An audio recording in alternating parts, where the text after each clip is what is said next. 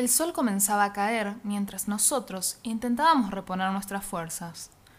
Pero lo cierto era que con el ocaso, mi guardián ahora estaba con su tiempo renovado. Tiago estaba en un 70% de sus capacidades. Sophie se sentía debilitada, pero continuaba recomponiéndose y yo, por mi parte, tenía mi vitalidad intacta. El panorama era mucho mejor. Luke había vuelto de entre los muertos y Jano iba a darle un pronto tratamiento. Mientras que los que nos quedábamos en Mendoza teníamos facultades plenas para resistir una pequeña embestida. Pero toda esa locura no iba a hacerme olvidar de un pequeño detalle. La doctora Tazara. Le recordé a Fede que en unos minutos le tocaría su segunda consulta intensiva para tratar el grave problema de sus adicciones. Le dije que no se salvaría de tener su sesión, porque había hablado con su terapeuta y ella estaba de acuerdo en realizarla con una videoconferencia. Disponíamos del servicio de videollamada con nuestros teléfonos celulares y teníamos una buena conexión en ese momento, por lo que podríamos alejarnos del resto para que pudiera tener la privacidad necesaria. Además, su tratamiento era prioritario para nuestra supervivencia. ¿Qué pasaría si tenía una crisis en plena batalla? Federico me mandó a volar ni bien se lo planteé. Luego de que comenzara a hostigarlo y sobre todo a amenazarlo con contarle todo a Jano, resopló y aceptó de mala gana. Activamos el grupo de chat y allí mismo nos apartamos del resto y comenzamos a hablar. La terapeuta ya estaba del otro lado y comenzó ella primero. Federico, mía, querida, ciertamente dudaba de tu existencia. Quiero que sepas que no estás obligada a participar y que podés abandonar esta conversación cuando gustes. No obstante, el delicado tratamiento que debe seguir el adulto que te acompaña requiere de la mayor colaboración que sea posible entre familiares y amigos. En primer lugar, ¿qué vínculo tienen? Tía y sobrina, exclamé yo. Guardaespaldas, respondió él. La profesional miró un cuaderno que tenía y realizó unas breves anotaciones. Bueno, es difícil sincerarse muchas veces ante lo nuevo, lo desconocido. Pero volveré a preguntarles qué vínculo tienen y necesito que me respondan con total sinceridad. Les recuerdo que no estoy aquí para juzgarlos, solo quiero ayudarlos.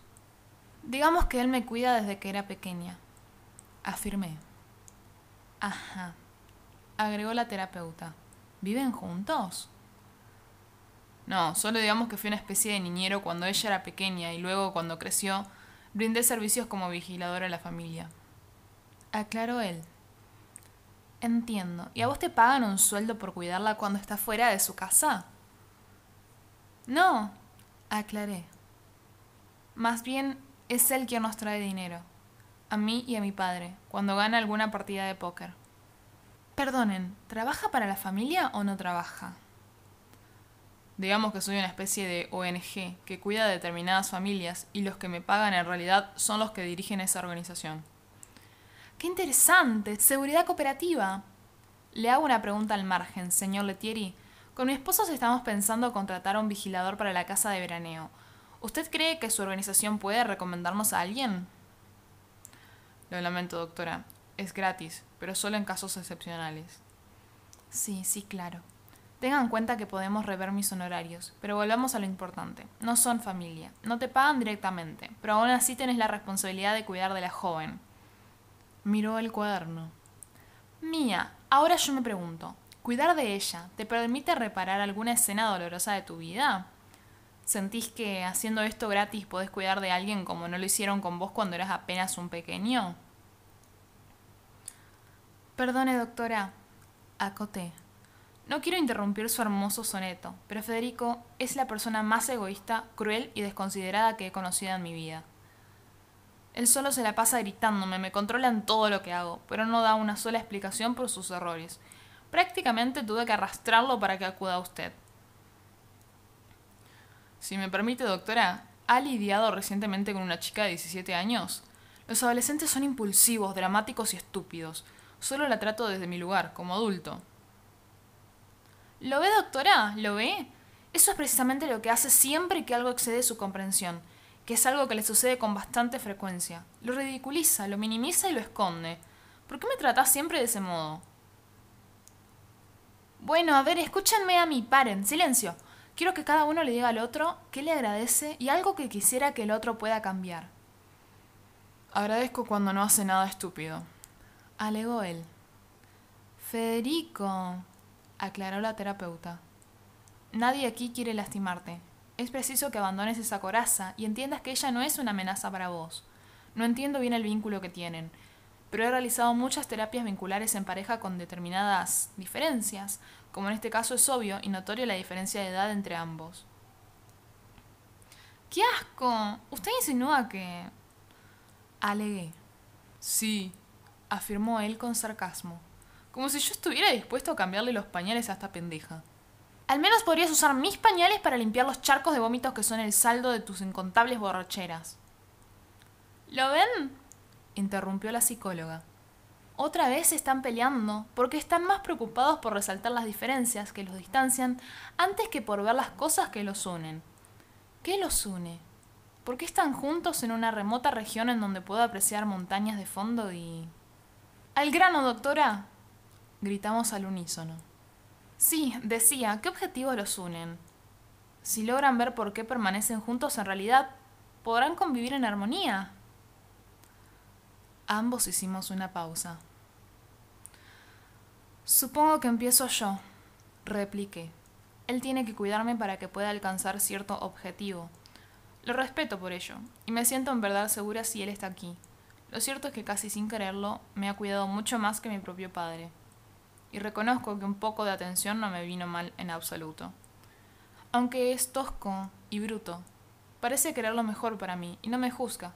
Más bien, se enoja y me grita, pero eso me hace sentir en cierta forma valorada, protegida.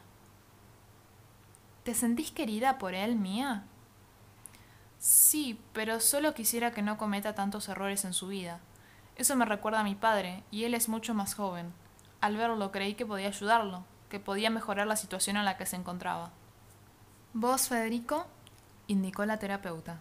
Mía liberó todos sus prejuicios y te mostró el afecto que te tiene, y a su vez siente algo del afecto que dejas de entrever a cuentagotas. ¿Qué le respondes sobre lo que te dijo y sobre lo que pensás de ella? Bueno, yo no soy muy bueno con estos sentimentalismos. Creo que es una buena chica y no me da lo mismo si vive o muere. Eso sí que fue un elogio, Fede. Le respondí molesta. Mía, es difícil abrir el corazón. Dejemos que él se tome su tiempo. Bueno, bueno, contestó. Es cierto, al principio me pareció una niñita quejosa. Más de una vez quise estrujar su delgado y pequeño cuello, pero hay pibas peores. Es decir, no es tan desagradable tener que cuidarte. Allí mismo me levanté y le aclaré que no dejaría que me siguiera maltratando de esa manera, que yo no quería ser su amiga, pero exigía que me respetara. Federico, ¿por qué te cuesta tanto sincerar tus sentimientos? interrogó la profesional porque sería mejor para ella que yo no sienta la más mínima muestra de afecto. Todas las personas a las que quise, todas, acabaron muertas. Pero eso no es tu culpa, Federico, contestó la psicóloga. La muerte siempre es... ¿Querés saber, Mía, qué le pasó a Mariana? ¿Querés conocer una historia que no termina como las clásicas películas de fantasía? Muero por saberlo, Fede. Siempre te dije que quería escuchar toda tu historia. Mariana y yo éramos novios. Vivíamos juntos y compartíamos, por supuesto, funciones en la hermandad. Ella fue reclutada por Jano y asignada como mi compañera. Teníamos una vida feliz, un perro, una alacena repleta de comida y ni una sola gota de alcohol en casa. Ella era mi cable a tierra cuando volvía a asegurarme de que vos no corrías peligro. Yo volvía siempre de aquella recorrida y me esperaba con la cena, sí, todo como en una película.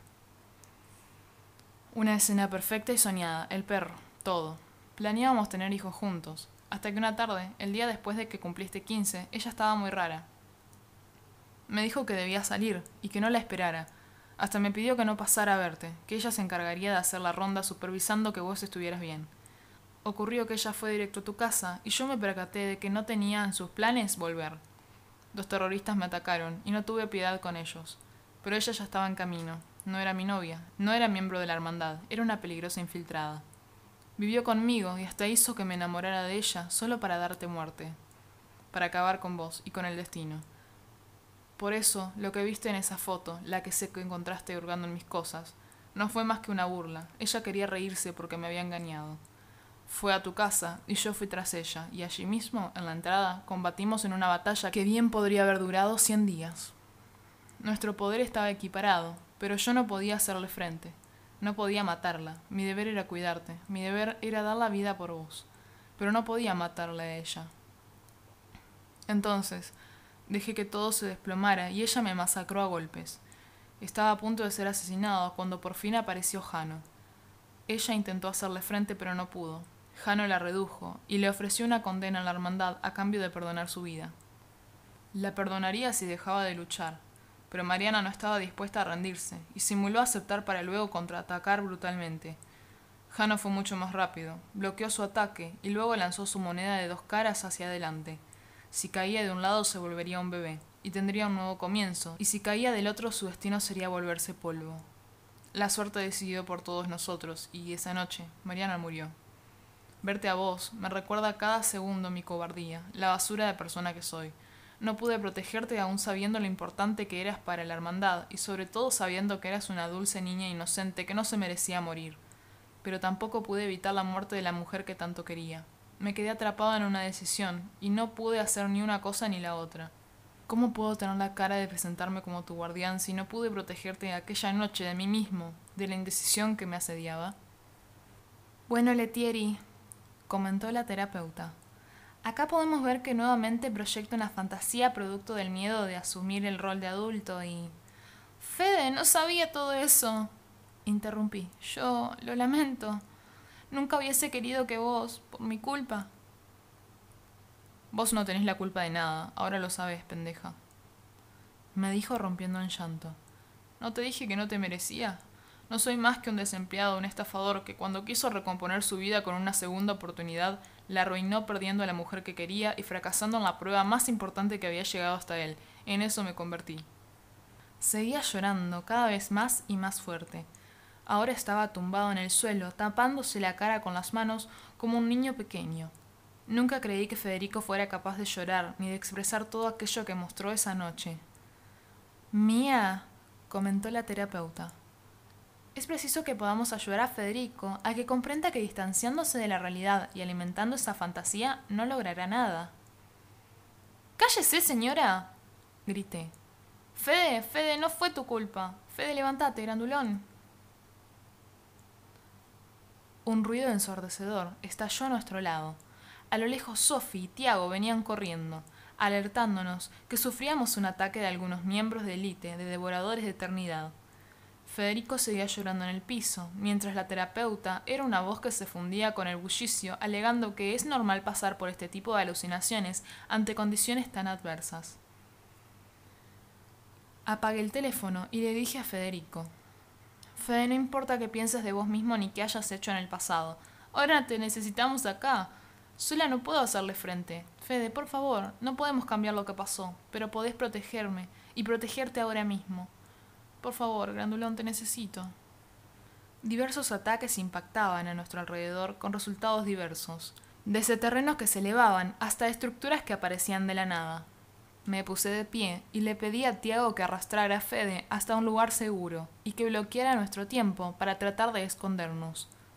Él no pudo moverlo ni siquiera con mi ayuda. Ello solo nos hizo blanco de menos ataques, pero nuestros rivales no eran tetras ordinarios. Había de todo allí. Extendí mi dedo y apunté con todas mis fuerzas utilizando las ondas del tiempo presente. Mis ataques no eran tan efectivos como esperaba, pues seguramente mis rivales no eran de la talla de ninguno de los que habíamos conocido hasta el momento.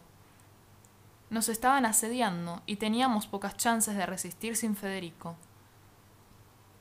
Mi último ataque alcanzó a Utetra y logré petrificarlo, pero otro mucho más grande manipuló los planos, con ello puso una gigantesca roca sobre nosotros y la arrojó con brutal fuerza. Ninguno podía evadirla ni desviarla. Caería sobre nosotros sin remedio, y sin dudas, ese sería nuestro fin.